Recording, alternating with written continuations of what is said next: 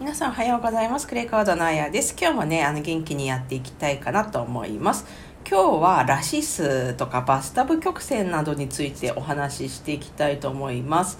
はい、これはですね、えー、信頼性の話ですね。ラシス、まあ、もしくはレイシスなんですけど、これはあのコンピューターシステムを安全に使えるように、コンピューターシステムが備えるべき性質を表したものになっています。で、そのラシス、レイシス、まあ、ラシスの方がいいのかなのラシスの R は、えー、故障の発生を最小限に抑える指標。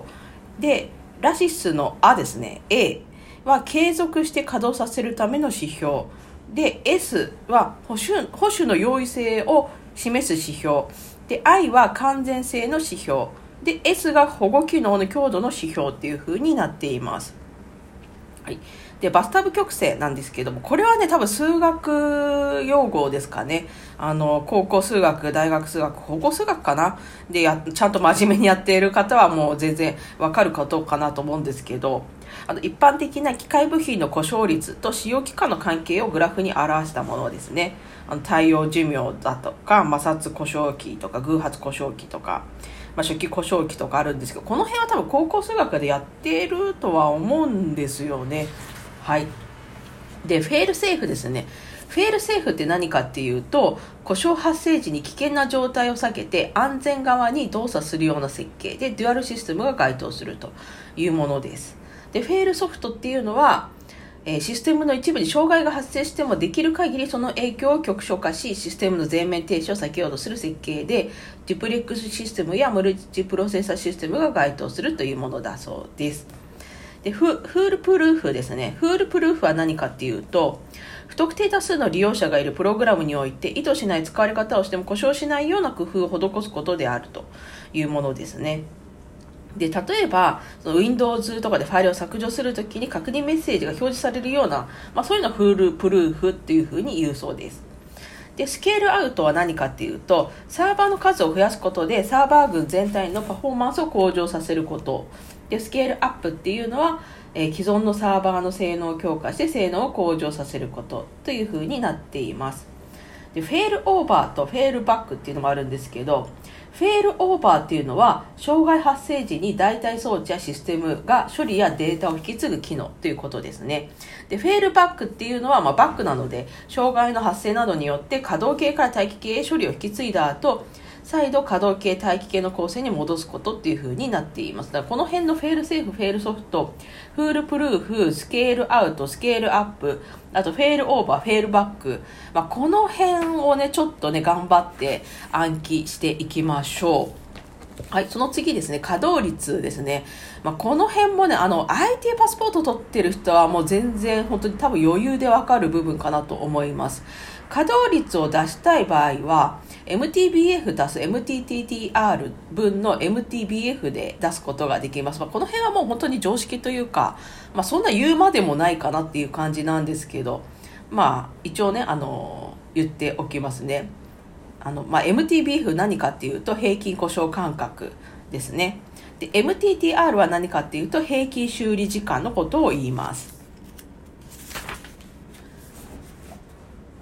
で、えー、稼働率なんですけれどもそのある時点でシステムが動作している確率で、えー、ラシスの A の指標として使われているというものですね。でまあ、直列とか並列の稼働率の出し方なんかもありますのでその辺もぜひねちょっと調べて、えー、ぜひあのご自身でちょっと計算されるとすぐねあの覚えやすいかなと思います。はい、ではその次なんですが、その次はタスク管理に行きたいと思います。タスクっていうのは、まあ、これもね、別に本当に言うほどのことじゃないんですけど、一応はね、言っておくと、コンピューターの資源を使用する最小の実行単位のことですね。あのジョブがコンピューターに投入されると複数のタスクが生成されてでタスク管理によって各タスクに対してプロセスや主記憶などのシステム資源が適切に割り当てられるという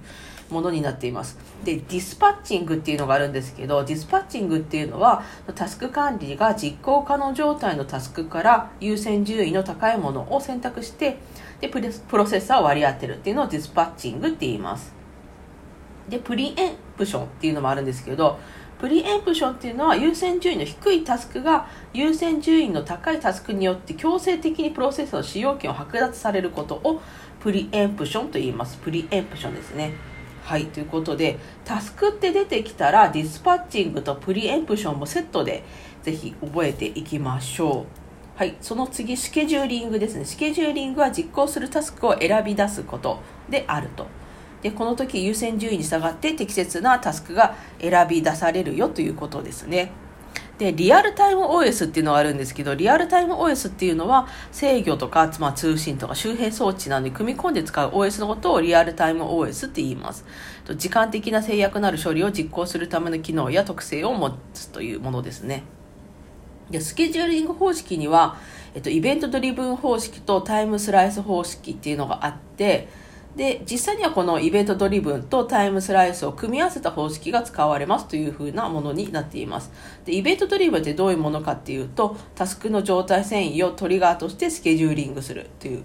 ものです。でタイムスライスっていうのはえ一定時間ごとにスケジューリングしてタスクを切り替えながら CPU 使用権を与えるというものになっています。で次にラウンドロビン方式ですね。ラウンドロビン方式っていうのは実行可能状態となったタスクから順に実行されるけれども、プロセッサの使用時間が決められていて、使用時間終了したらもうプリエンプションされて、次のタスクにプロセッサの使用権が与えられるという。で、えプリエンプションされたタスクっていうのは実行可能状態の待ち行列の最後に回されるというものだそうです。で、TSS っていうのが出てくるんですが、TSS っていうのはそのラウンドロビン方式の例なんですね。で、TSS って何かっていうと、プロセッサーの使用権を微小時間ずつ各端末に与えることによって、え見かけ上同時に複数の端末が使えるようにする方式のことを言います。で、その次ですね、えっ、ー、と、スプーリングですね。スプーリングは、この間話したから、まあいいかな、この辺は。えー、っと、バッファプールにちょっと話しましょう。バッファプールなんですけど、バッファプールっていうのは入出力を行うために色欲上に確保された共通バッファのことです。で、バッファを多数用意して複数のプログラムで共用することで、プログラムの入出力と処理の並行動作を行うと。で、その結果、処理時間を短縮することができますよというものになっています。あともう一つね、ちょっと伝えておきたいのが、えー、EEPROM っていうね、EEPROM ですね。これは何かっていうと、給電がなくてもデータが失われない不揮発性メモリの一種。で、データを電気的に書き換えられる半導体素子のことを EEPROM と言います。で、チャンネルサブシステムなんですけれども、これはですね、入出力専用のコンピュータシステム。で、チャンネルはデータの経路で、セレクタチャンネルとマルチプレクサチャンネルが用意されているというものになっています。で、その次ですね、えっと、マルチプログラミングっていうのもあるんですけれども、これは多重プログラミングのことで、割り込みなどの手法を用いて、1台のプロセッサーで複数のプログラムを見かけ上同時に実行しているように見せる仕組みというふうに、えー、なっています。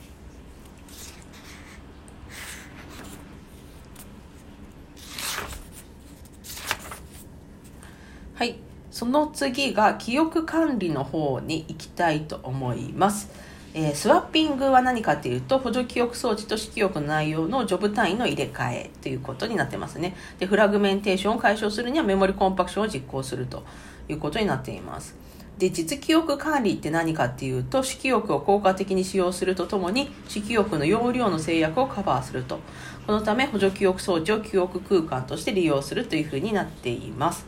で、アドレス空間ですね。これもね、あの、本当に多分全員も一般の人でも知ってるぐらいの感じなんですけど、アドレスには物理アドレスと論理アドレス、まあ多分聞いたことあると思うんですよね。物理アドレスは主記憶上に割り当てられた実際のアドレスで絶対番地で参照されるというものですね。で、論理アドレスはプログラム内で相対的に与えられたアドレスで通常プログラムのセットをゼロ番地とするということなので、まあ、ご家庭のそのルーター設定とかね、そういうのことをやったことある人はまあまあ知ってるんじゃないのかなと思います。で、最後、オーバーレイ方式なんですけど、オーバーレイ方式っていうのは、主記憶の容量に制限があるときに用いられる技法であると。同時には使用しないモジュールの構造を明らかにし、あるモジュールが必要となったときに不要となったモジュールと同じ領域にロードする。主となるモジュールだけを色欲に常駐させ、他のモジュールは必要になった時点でロードする。例示ではモジュール1、モジュール2、モジュール3のいずれかのみが色欲上に存在するというふうになっています。というわけで今日は色欲管理だったりとかね、あのその辺をお話しさせていただきました。また次回お話ししていきましょう。バイバイ。